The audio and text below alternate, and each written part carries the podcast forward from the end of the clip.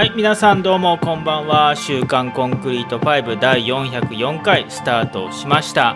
オープンソース CMS に関する、えー、最新情報をお送りするえっ、とあれ？僕今「週刊コンクリート5」って言っちゃった？すいません「週刊コンクリート CMS」です、えー、第404回です。オープンソース CMS コンクリート CMS に関する最新情報を YouTube ライブの生放送形式でお送りしています。コンクリート CMS ジャパンの勝です。よろしくお願いします。そして、えー、今日もイビお出かけさん参加していただいております。どうもこんばんは。こんばんは。よろしくお願いします。はいよろしくお願いします。えー、もう早いものでですねえっ、ー、と7月明日で終わってしまいますもう8月です、えー、早いですね、もうもう2021年終わっちゃいます、で 東京オリンピックも始まって、えー、っとまあいろいろありますが、まあ僕、僕は元アスリートとして、えー、っと選手側の気持ちに立つと、まあの気持ちが分かっているので応援していますが、まあ微妙ですよね。えー、っと こんなに感染者数が増えてくると微妙ですよね。で、えー、っと私事ではありますが先週の日曜日にモデルナ1回目を職種職域接種で受けましたで1日目なんか、えー、っと副作用副反応で、えー、ちょっとだるくて寝込んだりとか腕が 3, 3日ぐらい痛かったりとかありますがまあ今は大丈夫です。1回目のは大丈夫でしたね。2回目が来月なんですけどまあ副副反応が多いということで、えーと、心配しております。まあそんな感じで今日も、えーと、週刊コンクリート CMS よろしくお願いします。今日は、えっ、ー、と婚活をします。コンクリート CMS のオンライン活動婚活ミートアップということで、普段は、えっ、と、まあ、あの、普段はこうやって YouTube ライブで配信しているんですけれども、で、あの、Google Meet で、えっ、と、皆さんも参加していろいろ質問できるんですけれども、まあちょっと Google Meet で YouTube ライブで配信しながら Google Meet で参加するとまあ普通の視聴者さんとかアーカイブでご覧になっている方に手際よくテンポよくあの配信をしたいと思っているのでちょっとノリがあのキビキビキビとよりキビキビとしてるんですね。なので参加しづらい人がすごく多いと思います。ただ、えー、っとまあ、そういう人参加しづらい人のためにやっているのが月に1回、えー、と毎月第1金曜日の基本的に夜9時頃からえー、婚活ミートアップとしてオンラインでミートアップを開催しています。同じ Google Meet で参加できます。で、えー、それがですね、ちょっと来週、第1金曜日は来週なんですけれども、私の個人的な理由でですね、えっ、ー、と、来週は木曜日配信になります。木曜日配信になるために、えっ、と、あのまあ、木曜日の夜9時に集まりづらいかなっていうのがあるし僕もちょっとまだ翌日仕事の仕事もあるので夜更かしをしたくないので、えーと、婚活ミートアップ、えーと、今日の夜に、えーと、開催をさせていただきます。なので来週のコンクリート週刊コンクリート CMS は普段の、えー、と YouTube ライブの配信のみとさせていただきます。ということで、えー、っとぜひともですね、21時から、えー、ぐらいから、えー、ドアキーパーでですね、あの参加受け付けておりますので、えー、っと婚活ミートアップ、えー、活動ミートアップ今からでも、えー、参加できるので、えー、募集しております。はい。ではですね、えー、っと、今週の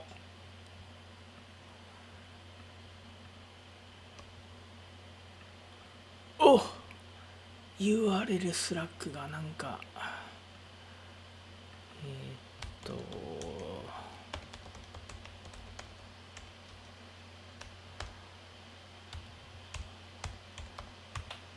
URL スラックはちょっと。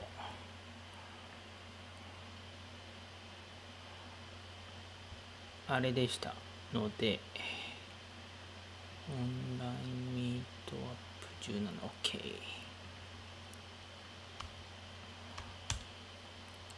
はい。ではですね、えーと、今週の主な、えーと、イベントの紹介でございます。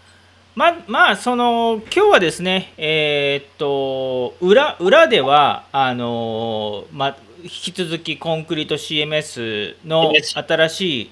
えーと、公式サイトの、えーと、制作とかを裏で進んでやってたりポートナンドラボスとのやり取りも先週に引き続きやっているんですけれども、まあ、ちょっとそれのアップデートはあまりないです。ただ、えー、コンクリート CMS ね、あの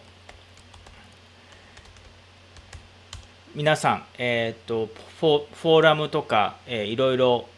えトライされましたでしょうか？新しいフォーラムになって、えー、いろいろ質問とかも出てきたりとかして僕もあのいくつか、えーと紹介をサポートをしたりとかしてますと。で最近僕があのサポートしたやつでまあ僕はあの何て言うんですかえっ、ー、とアクティビティサーバー系最近サーバーインフラ系がですねあの得意なのでこの H クラウドフロントっていうね CDN を、えーと、コンクリート5の前面に押した入れた時の設定の仕方とかね、えーと、 trusted proxy とかの設定の仕方とかそういったサポートもあのユーザーにしたりとかして新しいコンクリート CMS 日本語、えーと、サイト、えーと、英語の方の、えーと、新しいフォーラムの新機能とか使使いつつ、えー、と日本語のページをどう日本語のフォーラムもどうやって移行していこうかっていうのを今あの調整中です。で、えー、っと、まあそんな感じですね。で、えー、そんな間に、えっ、と、杉山さん、神戸の杉山さんがいらっしゃいました。どうもこんばんは。こんばんは。こんばんは。お疲れ様です。お疲れ様です。さあ、えー、イビオ出かけさん、杉山さん、今週の、今週は何をされてましたか？イビオ出かけさんから。あの、前に少しお話ししましたけど、RPA、ほうほうほうほう。あの、マイクロソフトが僕無料で使えるようになったしてくれたっていうやつを、まあ、やっとちょっと 試し始めましてであの基幹業務システムからこういうなんかデータを出してきたやつを、まあ、CSV みたいなか Excel 形式みたいなのでどっかのフォルダに入れておいて、うん、それをなんか、まあ、コンクリートでイントラみたいなのを作って読み込んできてあの先週でしたっけ？あのグラフを作る、はいはい、プラグインとか紹介してされてたんですけど、ああいうのを使ってなんか、プロットとかできないかなっていうのをいや遊びながらやり始めたところです。なるほど。素晴らしい。いそそれで、まあ、今遊んでるだけですけど、まあ、会社のサイトのなんかデータ表示とかに使使いたいとか、そういう感じですかね。ねはい。なるほど、なるほど。えー、まあ、詳細は、えー、と2週間前ですね、2週間前の、えーと、週刊コンクリート CMS で、えー、タウンホールミーティング、コンクリポートランドラボスが毎月1回行っているコンクリート CMS の最新情報を紹介している YouTube ライブ配信番組、そこで2週間前はですね、新しく、えー今まあ、最近のアドオンとかテーマの紹介をしていて、その中でジョン・ザ・フィッシュ、イギリスのコンクリート CMS、えかもう開発しているもしていてあと、えーコンクリート CMS のマーケットプレイスの審査員の、まあ、リーダーをしている、えー彼が作ったアドオン、えー CSV とか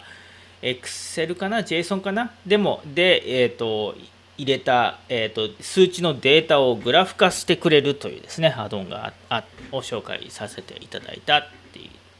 それであそもう購入されたってことなんですか？とか。えまだあの途中です。あわかりました。はい。はい、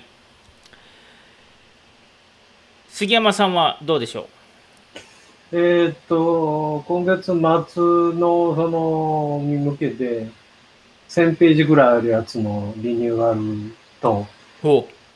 それと、あ、そうそう、えーっと、パートナーのあれですね、でご紹介いただいた、南うあ言って大阪の、はい。えっと、サイトを、えっと、管理を引き継いで、なるほどなるほど。はい、手直ししまして、あとは、皆さんにお役立ちかどうかわかんないですけど、音楽の例のあの、タウンホールミーティングに取り上げたダウンロードサイトの日本語版があるんですけど、はい。それで今まで1位だったんですけど、ちょっとその、コミ,、えーコミュニティコマースで、コマース機能で持ってる、えっと、バリエーション機能ですね。はいで、よくライセンス、絵のライセンスとかにもあるんですけど、はいライセンス形式をベーシックかプロで選んで値段が変わってダウンロードする。これ例えば、服とかだと、まあ、色だとか、うんまあ、その、SQU でってことですね柄が違うっていうね。で、バリエーションで、それぞれに在庫を持てるというふうなやつをやって、ちょっとあの、拡張しました。ほう、はいですね。はい。思ったよりなんか、機能が深くて。うんうんうん今そういえばそれで思い出したんですけれど今あのコンクリート CMS の英語のフォーラムの方では、はい。えー、とそのじ次期バージョンのコミュニティストアはどういう機能が欲しいっていうディスカッションが行われていますね。あそうなんですか。入っていけてない。はい。えっ、と、なんか、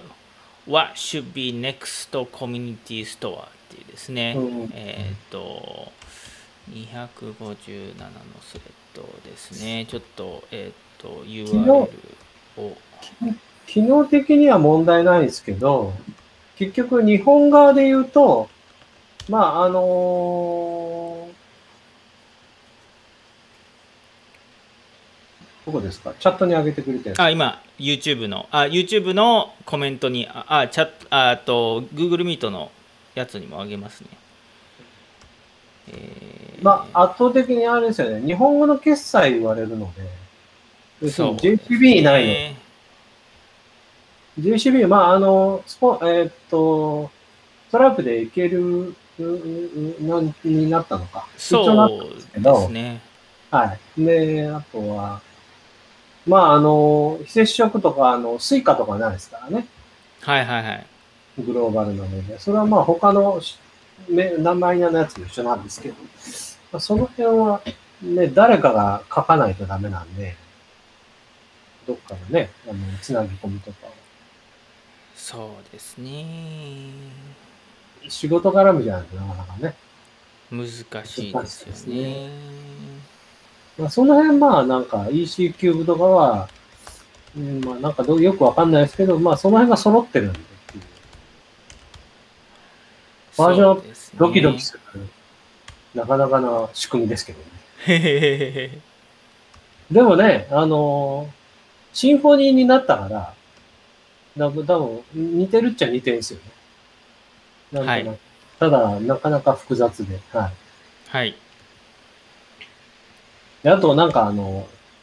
ルールがなんかよくできてないみたいで。うん。プラグインの組み合わせで、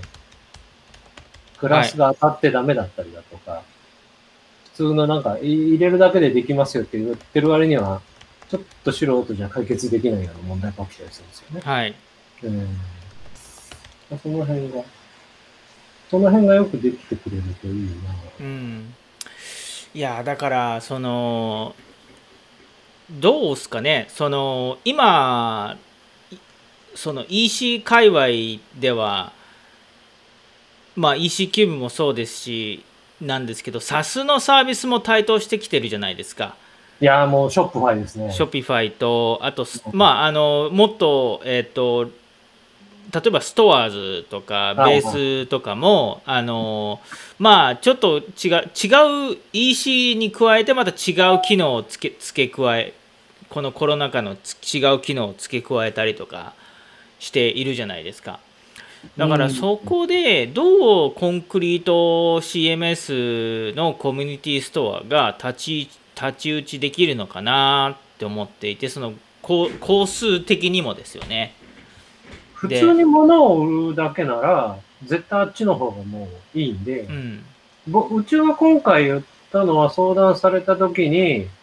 えっと、結局、音楽を再生してリスティングしてダウンロード商売するっていうのは逆にできないんですよね。うんベースとかその、うんああいうので、それ、物を売るようにできてるんで、うんで、その時にマゼンドか、えーっと、もう一つなんだっけな。なんかあったの。マゼンドか EC キューブか、コンクリか、もう一つなんかあったんですけど、結局フロントエンドをいろいろ触りたいと。はい結局自分の、あの、まあ、勝さんよくご存知でしょうけど、ビデオ編集なんかやってる人向けにやってる商用の音楽なんで、はいはいはい。それのライセンス音楽なんで、まあ自分セットリスト作ったりだとか、うんそういうフロントエンドを凝りたいとうんいうと、だから物をカートに入れて買うだけだったら絶対、あの、サスの方がいいんですよ。うんもう出来上がってるんで。ただ、そのフロントエンドで、その普通のショップじゃない違うことをしたいと思ったら、まあ、結構コンクリのやつはいいですね。なるほど。うん。まあそうですね。あのブロックで組み立てていくから、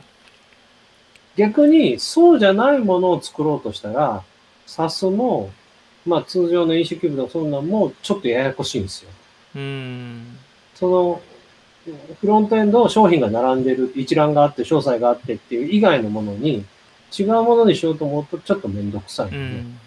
で、んなんだったらショップハイの方がいいかもしれない。なんかその、うんボタンだけ持ってくれるみたいな方がいいかもしれない。うんとまあ、あの、今回、こうえっ、と、コンクリート5が有料プラグイン、ジャパンで作っても、あの、作られた、あの、サブスクリプションとかやろうと思うと、今度また話がややこしくなって、うん SaaS とか、いわゆる EC キューブだと、またちょっと難しい。うんまあそうですね。サブスクリプションはえーっとまあ結局はチームグループ権権限ですからね。あのそうですね。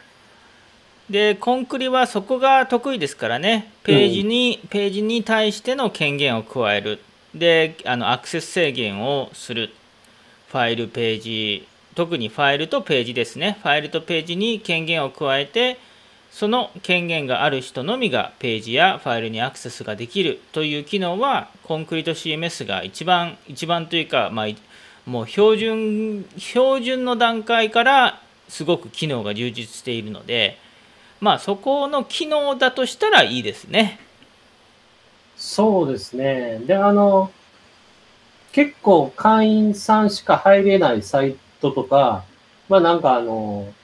結構ワードプレスの WP メンバーズって言って、今他のやつで作ってるやつを引き継いだやつもあるんですけど、うん。まあワードプレス結局画像はダダ漏れなんで、うん。画像とか PDF 上げちゃダダ漏れで、うん。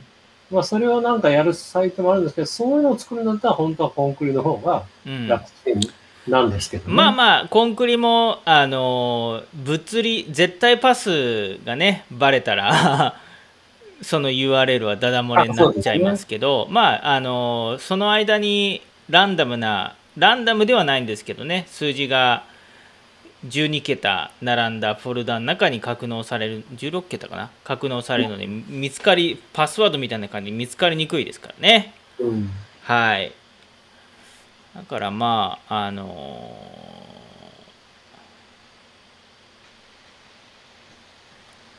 まあ、あの、あれですよ、コミュニティストアのダウンロードアドオンがあるんですけど、それで。テンポラリー URL みたいなの発行するんですよ。ダウンローはいド販売の時は。なんで、一定期間でその、切れちゃう URL とかも発行できるので、はい。まあ、そういうのはなかなかよくできてるなとう思ってるんん。ですけどね。そうですか？じゃあ、DeepL かなんか使って、なんか思うことあったら書き込もうかな。お願いします。意味が通ずるかわかんないけど。はい。まあ、あとあれですね。えっと、端的には僕がなんか無理からやってる、住所の表記とかを、あの、変えれるように、うん変えやすいようにしといて、その辺ぐらいですか。はい。あじゃあまああのこの生放送のセクションが終わったらよろしければもう一回もう僕が代理投稿してもいいいいですよ。あのここ。はいちょっとショッピファイの件が長くなってしまいましたが。ショッピファイでね、ショッピコミュニティストアの件が長くなってしまいましたがありがとうございます。はい。えーっと、僕は個人的にはですね、個人的なアップデートとしては、えーっと、モデルナのワクチン1回目を日曜日に受けました。たまたまたまたま、えーっと、知り合いの、あの、職域、知り合いのつてを通じた職域接種の、あの、を、えーっと、パートナーとして、あの、受けさせてもらってついでに妻も一緒に家族ということでね。はい、受けることができましてで、な。はいあのー来来2回目の予約も取ってきましたまだ1回目じゃ 5G は繋がらないのかな？そうまだまだ繋がらないですね。ちょっとねよ夜夜夜ちょっとあのなんか俺なんかちょっと光光ってるかなとか思ったんですけど。はい。でえーっとまあ真面目な話をすると腕が3日間ぐらいやっぱ筋肉痛みたいな感じ痛かったです。まあでも直前にあのすごい個人的なことなんですけど、えっとマラマラソン毎朝マラソンしてるんですが足を痛めてしまって、あえっと数日、えっと走れなくなってで走れないから 筋筋トレしてたんですね。で、はい久しぶりに筋トレしてたんしたんで あの体それでまた体中は筋肉痛になってて腕とかも腕立て伏せで筋肉痛になっててそっちの筋肉痛の方が痛く痛かったんでまあ別にモデルナのあ腕の痛さの筋肉痛はその直前の、えーっと週に筋肉痛筋筋トレした時の筋肉痛より全然大したことないなっていう。また違う、違うすいますいません。ぜ全然一部の人にしかわからない微妙なあの副反応の比べ方ですけどそれをなって。ただ、えーっと打った後からすごく眠たくなりましただるくなって僕は。まあ僕はあの免疫力が強くて若い若い若若若いんで とか言ってね。でえっと朝9時にいやでも早い早いっすねあれ。えっ、と8時50 9時に予約があったので8時58分7分ぐらいに受付入って2分後ですよもう本当。あまあ空いてたんです。朝なんで空いてたってのもあって待ち待ってる人がゼロだったってのもあったんですけど2分後ぐらいにあのもう打ってました。あの受付から、えーうん。でそれで、えー、と8時59分アポアポアポ開始1分前にもうあの待機してましたね。で妻も9時半に予約。一応ちょっと時間差で予約しとこうかって言って9時半ぐらいに予約してたんですよ。もう入っていいですよとか言われてえー、とそれで打ちました。ただね朝打つと そっから1日無駄になりましたね。あの体がだらくなって、えーそれから何もできなかったです。ただオリンピックがあったんで あのちょうどねスケボーのあのファイナルを見たりとかぼーっとしながらあのぼーっとしながらも興奮しつつも昼寝を2回するというですね、えーことをしておりました。でその後は、えーと朝もちょっと翌日の朝もちょっとだるかったんですけどえー、と鞭打ってジョギングに行きましてでそのジョギングもすごくダラダラのジョギングしかできなかったんですけど汗一汗かいたらそのだるさが一気に取れましてですね。あのなのでもちろん打った直後は休んでいた方がいいかもしれないんですけれども2日目とか3日目に軽い運動してもいいかもしれないですね。で、えーと、友達アメリカの友達からもあのアドバイスがあってあとなんか CDC っていうアメリカのあのその疾病対策センターの公式のページにも発表があるんですけども軽まあちょこっとしちょある程度時間が経ったら軽い運動腕の運動とかをなんか肩をもう肩を回したりとかいうだけでもあのまあ、痛いんですけどあの筋肉痛みたいな状態になっていて、まあ、その筋肉痛でも体を動かす動かしたりすると痛みが冷えあの収まるえー、と時間が、えー、となんかあの短くなるらしいというのを、えー、と聞いて、えー、まあ、それをちょっと僕も実践をしたら、まあ、2日目まで痛くた、えー、と日曜日に打って月火と痛かったんですけど水曜日にはあの腕の痛みはなかなくなりましたっていうのが、えー、と管理ですね。じゃあ次はですね2回目モデルナ2回目です。副副反応が強いんですけどもあのなんかあの聞まあニュースニュースのもうあ皆さんあのこれはねこあくまでも個人個人の感想で僕は専門家でもないんだけどニュースによるとモデルナの方がデルタ株の1回接種だけでもデルタ株のあの効果がいいと。いうニュースもあったりとかして。ただファイザーも別に2回 ,2 回打ちゃデルタ株へのあの効果はあるということなので、えー、っとねあの1回ちょっと副副反応が強いモデルナ副反応が若干強い傾向にあるモデルナを打ってデルタ株への対策をちょっと早く早めにしたいか。それかあの2回打たないと,、えーと、と今流行りのデルタ株の耐性ができづらいかもしれないけれどもあのえーと、副反応がちょっと薄い傾向にあるファイザーを選ぶとか、えー、あります。あとプラスあの Facebook を見ているとですねあのアメリカの友達が2回接種してしたのにコロナにかかったという タイムラインも流れてきましてですねその人はあのミュージシャンで、えーとまあ多分まあでもライブとかしてんのかな？つまり濃厚接触というか人と会ってるのが多いのかな？まあちょっとあまり詳しくは知らないんですけど。2回接種したけどコロナにかかってえー、っとちょっと太っちょさんなんですけど。まあだから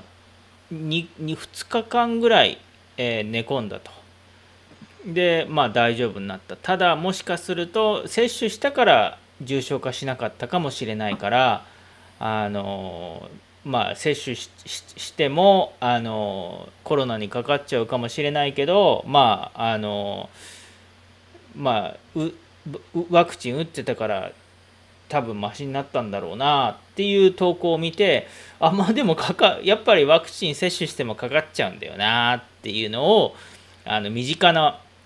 えーと、直接の僕の知人のソーシャルアメリカの知人のソーシャルを見て思ったりとかしておりました。はいえー、っと今ねあのフェンシングフェンシングで金メダル取ったっていうねブレイキングニュースがアップルウォッチに届いたりとかしてね日本日本金メダルいろいろ取ってますよね。はい。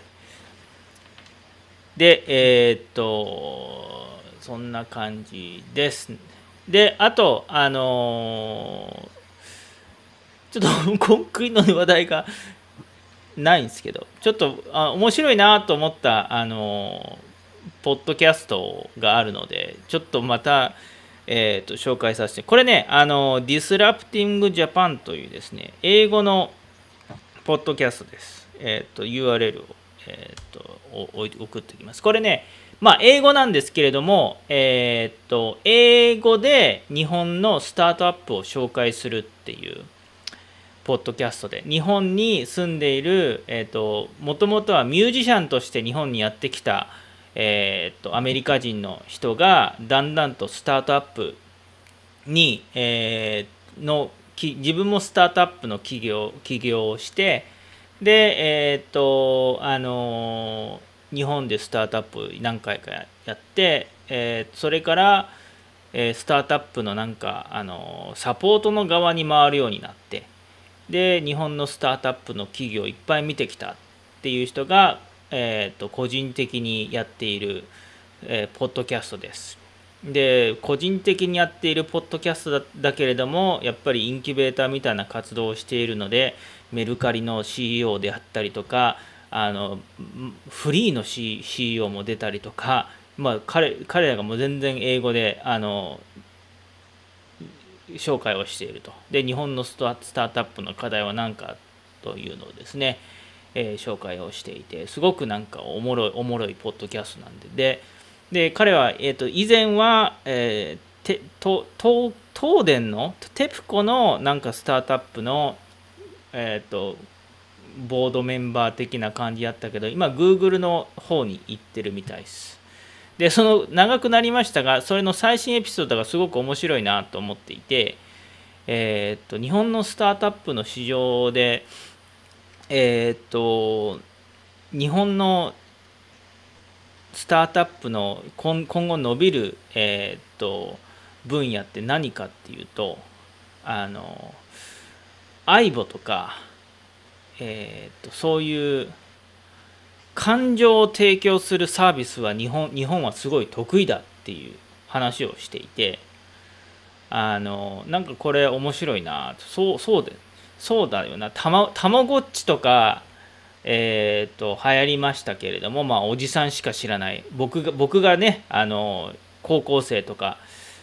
リビお出かけさんとかの世代あ杉山さんもお若い頃にねたまごっちとか流行ってたと思うんですけれども。まあそういったその機械なんだけれども感情移入できるような、えー、とものを作れるっていうのは、えー、と日本の得意分野でで今日本はそれでヘルスケアの分野、えー、と医療関係の分野ですごく伸びていると。ただえっ、とあのえっ、とそれ医療関係まあだからね老あのお年寄りのその介護サービスとかに感情をえっ、となんかペットペットペットロボットとかもあるけれどもそういうのをやっていこうと。いやいやそういう分野が伸びていくよっていう話をしていてなんかあの例えば UXUI デザインでできるだけそのユーザーが短時間でえコンバージョンとかを稼げるものではなく実はあえてより時間がかかって面倒くさいなんユーザーエクスペリエンスがある、えー、とデザインもなんかそういう感情移入できるようなあのえっ、とサービスをユーザーエクスペリエンスも作ってもいいのではないかっていう、えエピソードがやってておおこれはそうだな。あのウェブのえっ、とデザインとかでももちろんそのえっ、と何ですかね。えっ、とウェブのデザインとしてもそのやっぱりコンバージョンとかあの成果とか PV とか、えー、と制約率とかそういう数字にえっ、と追っていくのもいいんですけれどもなんかあえてえっ、と一元さんお断りみたいなウェブサイトを作ってもいいのかなとか思ったりとかしてでちょっと話が長くなりすぎ長まあ僕のいつもの癖癖で話が長くなってくんですけどなんかねこれコンクリ まあ強引かもしんないですけどあのコンクリもそういう感じがあるんですよね。えーっとなんかあの一一番洗練されてるというかなんかパーフェクトじゃないんだけれどもなんかかわかわいいところがあるっていうのが、えー、と コンクリート CMS のなもう高機能ですよ。けんなんかねあのなんか権限の機能とかそうなんですよね。えっ、と権限ねあのすごい高機能なんですよすごい高機能なんだけれどもまたその高機能すぎて設定がややこしかったりとかあのコンクリート CMS の標準のブロックでついてるもうブロックが結構もう優秀すぎてえー、っとブロックの数が多かったり管理画面の設定が多すぎてえー、っともう最初から結構覚えないといけなかったりとかするんだけれどもそれを覚えたら結構まああの最強で、えー、たりとかねするんですけれどもまあ可愛いところがあるんですよ。あのまあそうそういったそのえー、っと何て言うんですかそれはもう何何を言っているかっていうとポートランドそのこのえー、コンクリート CMS が生まれたポートランドもなんかそういう感じの、えー、カルチャーがあって、えー、っとまあスタートアップがたくさんいるんだけれどもなんか仕事と,、えっとプライベートを両立させているようなあのカルチャーなんですねアートとか文化も大切にするみたいな、え雰囲気が街にもあると。まあ、全米で住みやすい都市ナンバー2とかナンバー、まあ、ナンバーいくつかにも選ばれているすごい住みやすいところにもあってビールも美味しいですしね地ビールもうまいですしであの世界中の、I まあ、結構な有名な IT 企業も、えーと、研究機関、えーと、いいあったりとかねしますと。まああのまあそんな感じでですねあのそういう、えーと強引なつながりもあったりとかしておりますと。はい。では、えー、意味はな、なんとなく僕の言っている意味は分かりました？イビオデかけさん。はい。はい。よかったです。ありがとうございます。なんか強引、強引すぎました。失礼いたします。いえこうこういうのが日本が向いてるとかって面白い話ですね。そうですね。あの、まあ何をまあ取り積もりのない話ですとまあそうですよねそのなんかえっ、ー、とすごい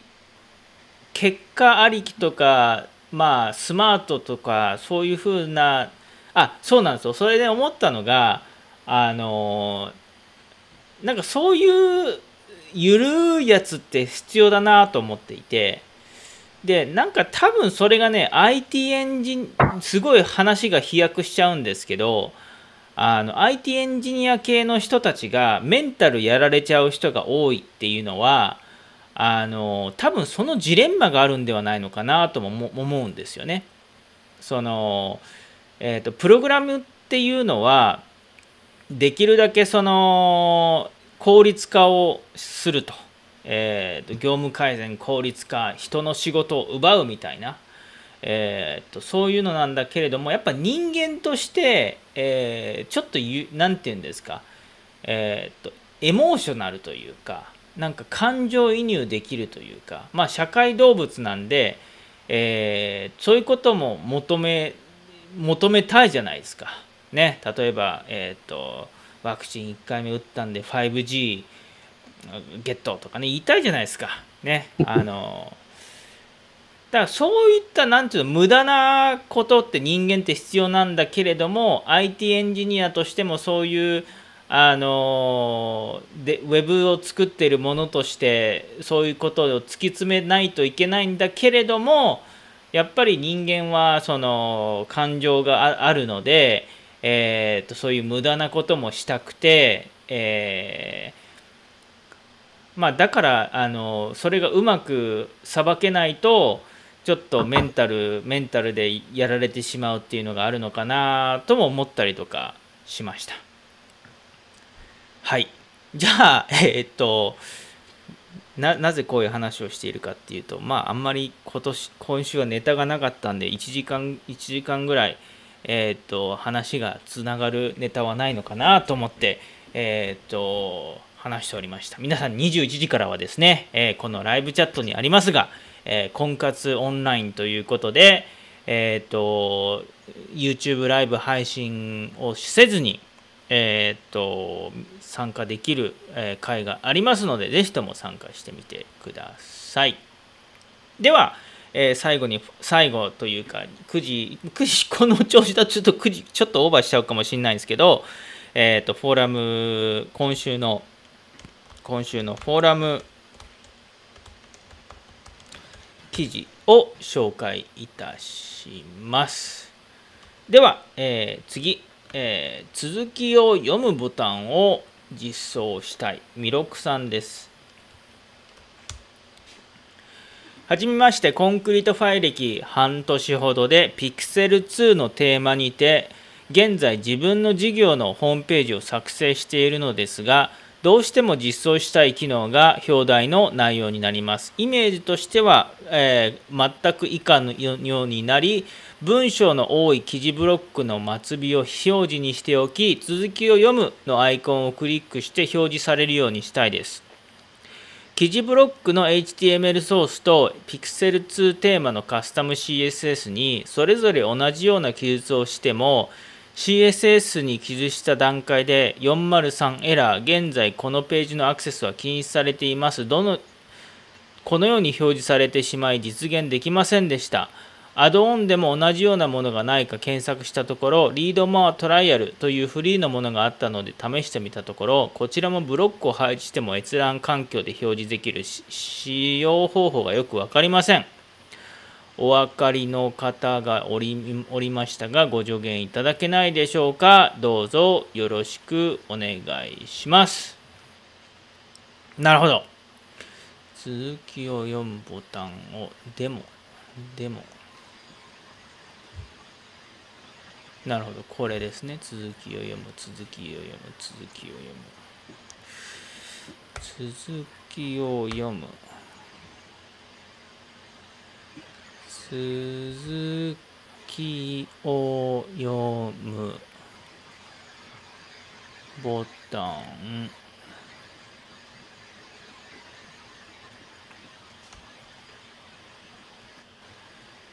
えーっと、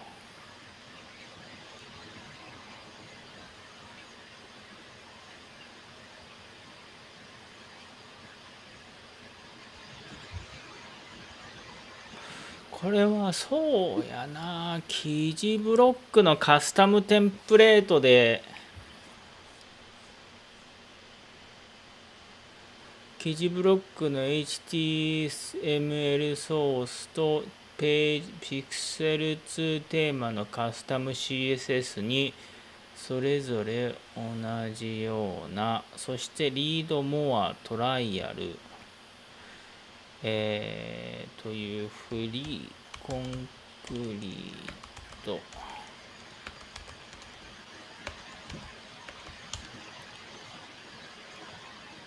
リードモア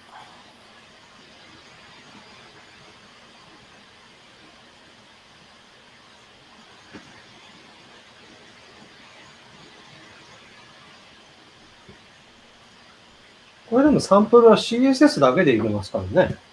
そうっすねうん。いや、えっ、と、CSS だけに加えて、あのー続きを読むボタンが、ちゃんとインインプットタグと、えっ、と、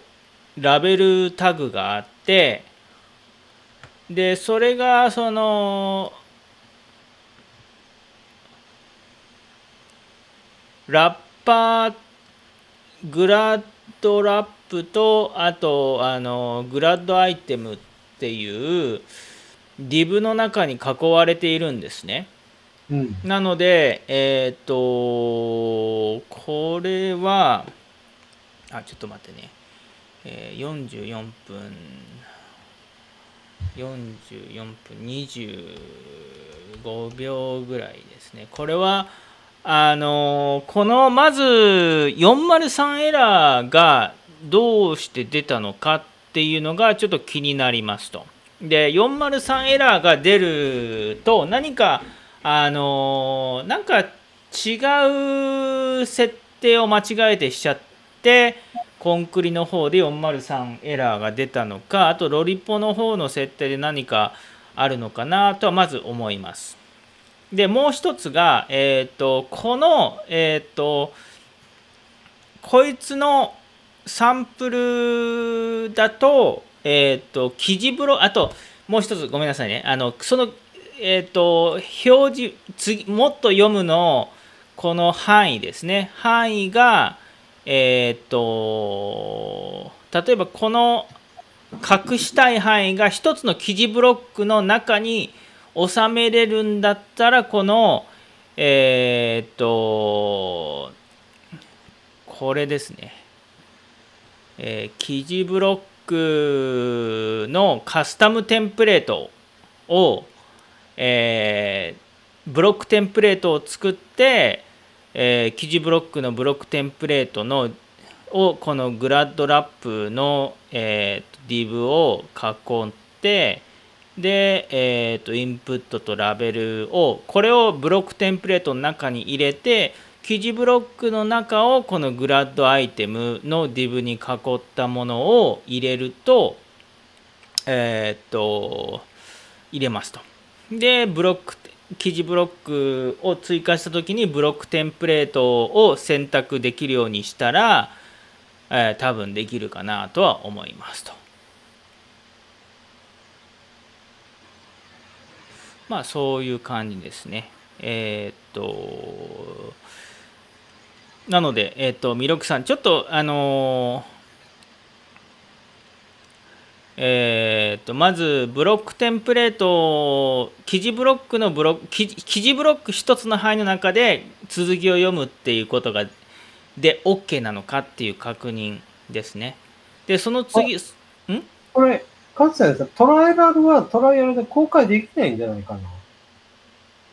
リードモアのプラグインは有料だから、15ドルだから、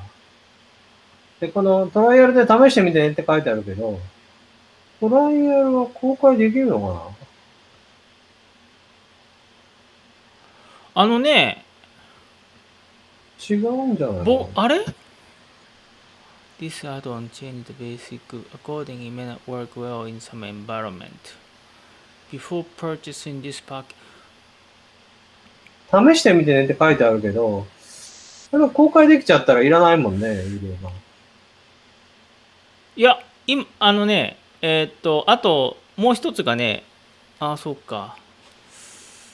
そうやね、トライアル、そうですね。トライアルは、えー、トライアルだから、実際には使えないやつですね。おっしゃる通り。ログインしてるときしかダメかもしれません、ね。It may not it's on intend to verify the ジ work on your environment. トライアルはどういう設計かけてわかんないですけどね。そうですね。うん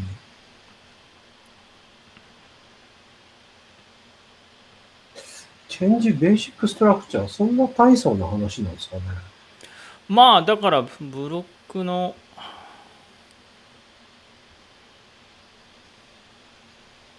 うん。まあ、パラメータ見て JavaScript かなんか掘り込むだけのような気がするんですけど、そんな大層な話なのかな？でもわざわざ別にトライアルを作ってるってことは、やっぱりなんか動かないんじゃないですかね。うん。管理まあ、その、えー、っと、そうっすね。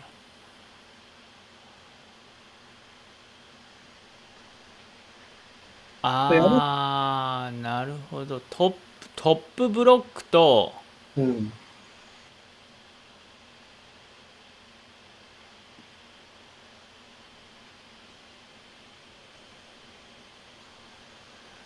トップブロックとボトムブロックっていうのがあって、うん、上と下。それを挟んでますね。あサンドイッチって書いてますね、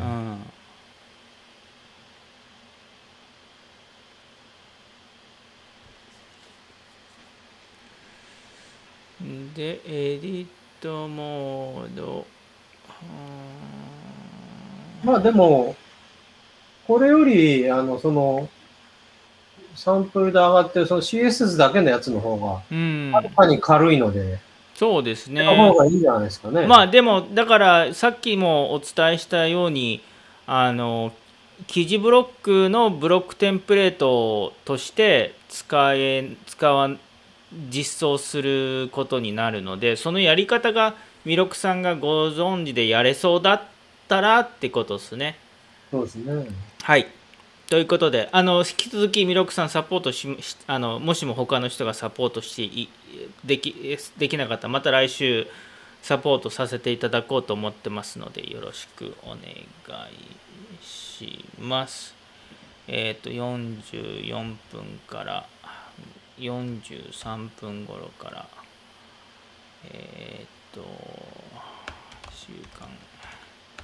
コンクリート CMS44 頃から50分。頃で説明少し紹介いたしいたしました。あ違う。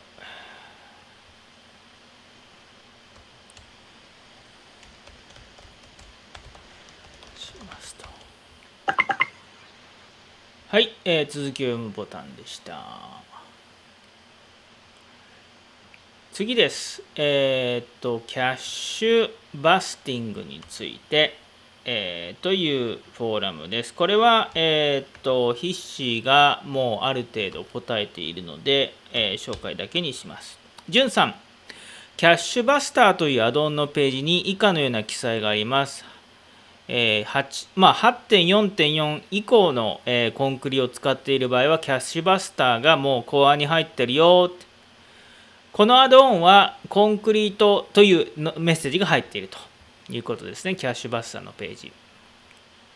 でえっ、ー、と、えー、3020ですね。あの彼は、えーと僕直接ポートランドで会ったことがあります。えー、これはですねどういうアドオンかっていうとあのー、CSS の後に日付のパラメータをつけて、えーと、ブラウザのキャッシュを強制的にリフレッシュさせるとかそういう機能のものです。このアドオンはコンクリート5でキャッシュをクリアすると読み込んでいる CSS などのファイル名の末尾にクエリー文字列としてタイムスタンプを都度付与してくれるようです。CSS 更新のリリース時にブラウザのキャッシュが問題になることは多いので、現在のコンクリートにそのような機能が備わっているのならありがたいです。テーマで使用している JavaScript は CSS は以下の要領にて読み込んでおりますが、アドオン導入前にページのソースを確認すると確かにそれらしい文字列が付与されています。しかし CSS ファイルを更新後、管理画面からキャッシュをクリアしてもクエリ文字列に変化はありません。8.5.5にキャッシュパキャッシュパスティング、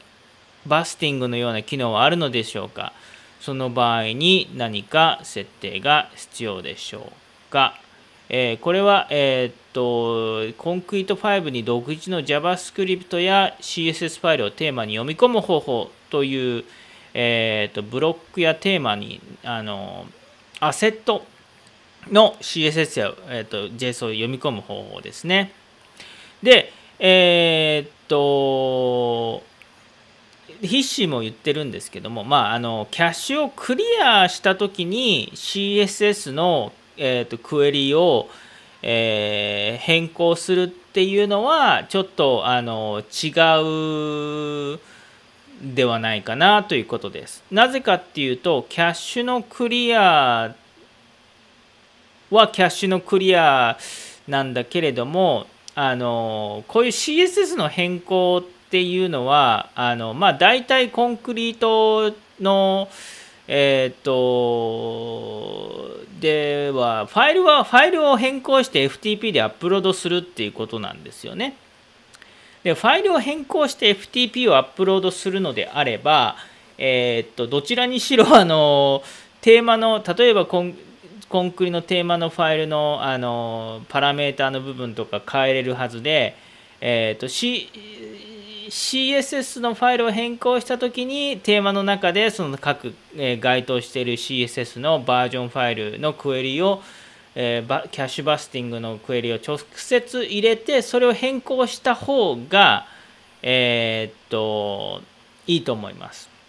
であの筆詞も言っているように通常の利用者にとって CSS ファイルが書き換えるのは、えー、テーマを最新版に更新した時です。ですのでテーマのバージョンが変わった時キャッシュよけのパラメータも切り替わりますと。えー、まあそうですね。はい。で、えー、っと、じゅんさんがご回答ありがとうございます。組み込まれている機能について理解しました。現在使用中のテーマはアプリケーションテーマ中以下にあります。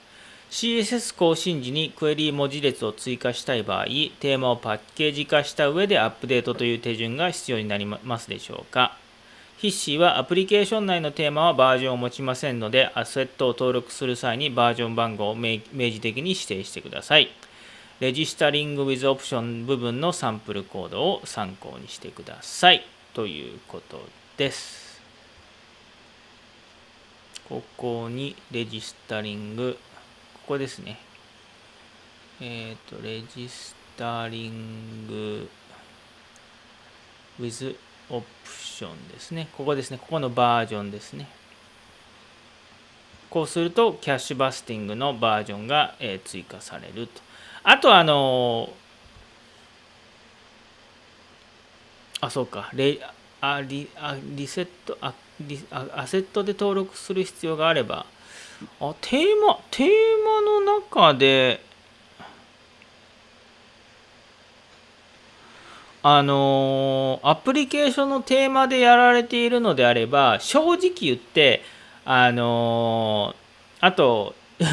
勝君の面倒くさがり屋方法あの筆詞はもう本当にあの成功法でやるんで僕のえ、ー、と僕はもうもともとねあのエンジニアの元文系ですからね元文系の面倒くさがりの僕だったらまあ直接 CSS のインクルードとか JS のインクルードをテーマの中に入れてえっ、ー、とバージョンも直書きしてもいいのではないのかなと思ったりとかしております。はい。で、えー、っと、で、その筆詞が、えー、っと、紹介した、えー、レジスタリングオプション部分のサンプルコードを参考に、え、っと、じゅんさんはアセット登録部分に登録、追記したバージョン番号に応じ、クエリ文字列が追加されることを確認されて、え、解決ということになったようです。ありがとうございます。本当にでもこうこういうあの開発の Tips 時々いい感じのあの投稿、やり取りがフォーラムでされていますので、ぜひとも見てみてください。はい、次ですね。多言語サイトのログイン後、スタートページの質問です。えー、と、皆さん、この間にもしもですね、ドアキーパーからですね、えーと、ライブチャットのこのところにもありますが、ライブでご覧になっている場合はですね、ぜひとも参加、ドアキーパーから参加してみてください。多言語サイトのログイン後、スタートページについて質問させてください。多言語サポート設定で、日本語と英語のロケール及び各ページを設定済みです。ホームページに設定している英語のログインページからログインすると、ログイン後スタートページで設定したメニューという日本語ページが表示されます。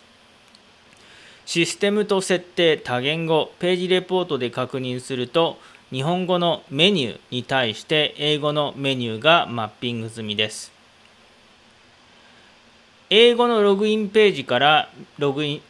英語のログインページからログインしたときに、英語のメニューページを表示したいのですが、設定など見落としがありますでしょうか？あー、これか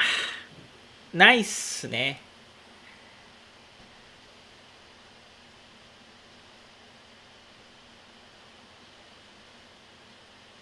どういうこと？あちょっと聞こワンフォークスに。つまりメニューという日本語ページっていうのはえー、っとご自分で作られたページかな。ああそういうことですね。ちょっと確認。すいません。まずまず確認させてください。順にメニューという、えーページ名ののページをコンクリートで作成してでえーっと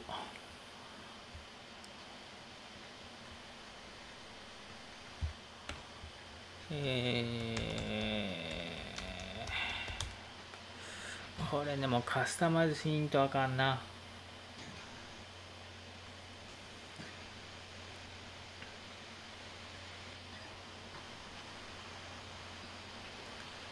えーっと、メニューと、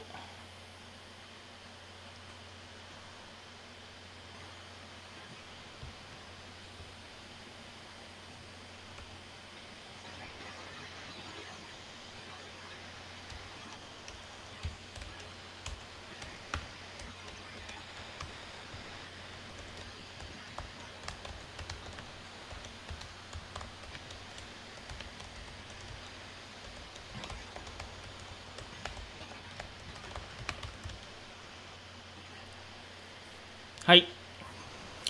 えーっと、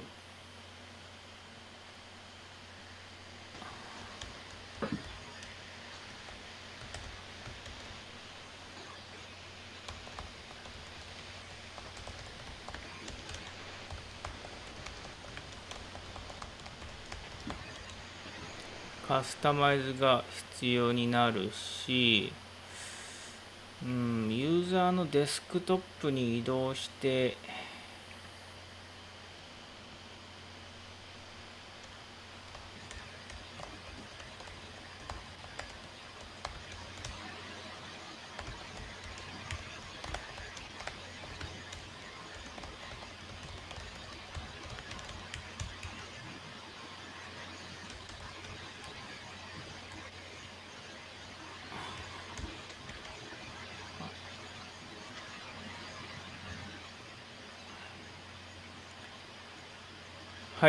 えーっと、実はですね、僕ね、やったことあるんですよ。あのー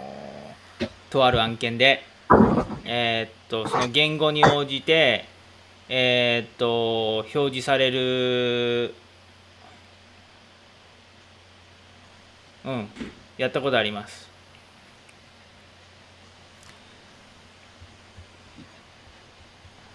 まあ、ちょっ、まあ、ちょっとやり取りを続けていきましょう。えー、とデータベース照合順序について、えー、とこれ後で確認しよう。フォローします。はい、以上、えー、と予定、1時間予定していた、えー YouTube ライブの配信なんですけど、1時間ちょっと超えちゃいましたね。えー、と1時間、あでもちょっと配信開始時間がちょっと遅れたので、1時間3分、ちょうどライブ配信部分としては1時間になりました。おお、すげえイビお出かけさん。僕、あの放送配信前にちょっとネタを用意してまあこれで1時間十分ありますねって言ったら本当に今1時間3分ですよ。本当そうですね。すげえ。俺。そうか、言語じゃ無理だな。ユーザーグループごとにログインのリダイレクト変えるのはアドオンがあるんですけどね。うん。だからどっちにしろカスタマイズが必要になってくるんですよ。うん。標準ではできなくてまあそうですね。そのアドオンを使うかえーっとコードを使うかとかそういうことになってきますね。これってでもあれかな？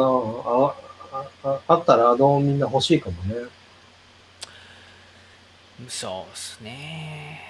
なんなんだかんだ言ってあの多言語ってあんまないんいですよね。あじゃあんまないし絶妙にやっぱ案件ごとに違うんですよ。やりたい挙動が、そうですね。なので僕もあの実は多言語を得意としていた時期が一時期ありまして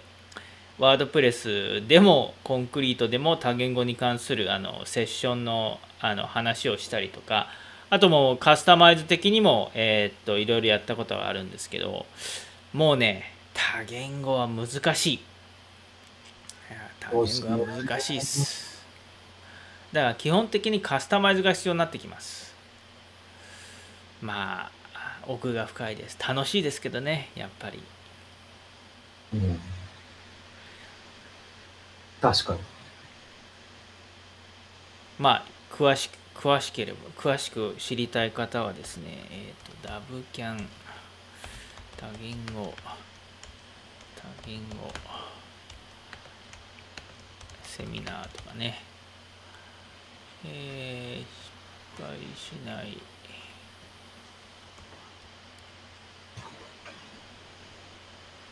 確かに、これはポイント書いててもらったら嬉しいやつの一つかな。えー、多言語参考リダイレクトは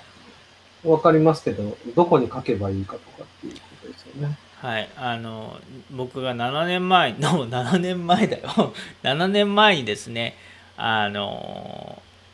セミナーをしましてですね、えー多言語サイト制作で知っておきたいことっていう、えースライドがですね作りましてこれ、えーっと200ページぐらいあるんでまあお時間ある時に見てみてください。ワードプレス版も実は作っててこれ140ページぐらいありますと。セミナーも動画もあったりとかします。なんかでも、あの、アフキシアのログインリダイレクトのアドオンの人に、多言語のそんなのできないのとか書いたらなんかやってくれそうだけどね。ああそうですね。サポートに書いてか。もしれないですね。はい。お願いします。さあ、えーそんな感じで、えーお送りしておりました、えー、と週刊コンクリート CMS ですけれども、えー、とじゃあエンディングに行きたいと思います今から、えー、とそれでは、えー週刊コンクリート CMS は終了して、えーミートアップを開催します。えードアキーまだまだ参加者募集中、えー22時過ぎぐらいまではやってますので、えー、社募集中です。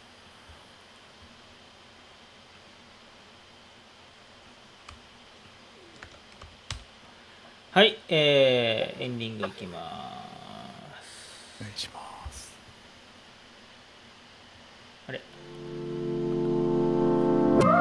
はい、えーっと、週刊コンクリート5第404回、今日は2021年7月30日夜8時を回ったところです。あ、8時じゃねえ、9時22分を回ったところです。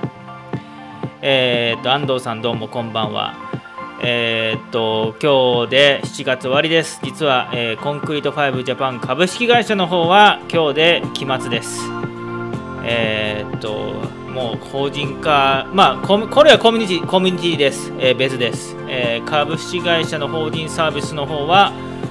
8期が終わったのかな？あれ ?7 期が終わったのかな？はい、えーっと、いやー、コンクリート CMS、えーもう10年以上ややり続けております。なんなんとなく皆様のおかげで、えーっと、生き延びられておりおります。この今日この頃。でえっ、と来週はあのー私の超個人的な理由でキャンプに行きます。キャンプに行くので えっと金曜日ではなく木曜日の夜に配信をさせていただきます。そのために今から婚活オンラインをします。えっとなんだ？あのーはい。なので何を言おうとしてたんだろうあもしも、えっ、と、週刊コンクリート CMS お気に召していらっしゃる方がいらっしゃいましたら、えー YouTube での高評価、そして、えっ、とチャ、チャンネル登録よろしくお願いします。あの、嬉しいです。えー週刊コンクリート CMS オンラインで、え地域時間に垣根のなくコンクリート CMS の良さ勉強会、えー、Tips を紹介できる番組目指しています。毎週も金曜日、えーと夜8時頃からやっている週刊コンクリート CMS またよろしくお願いします。イビお出かけさん杉山さん安藤さんどうも。今日はありがとうございました。また来週よろしくお願いします。ありがとうございました。ありがとうございました。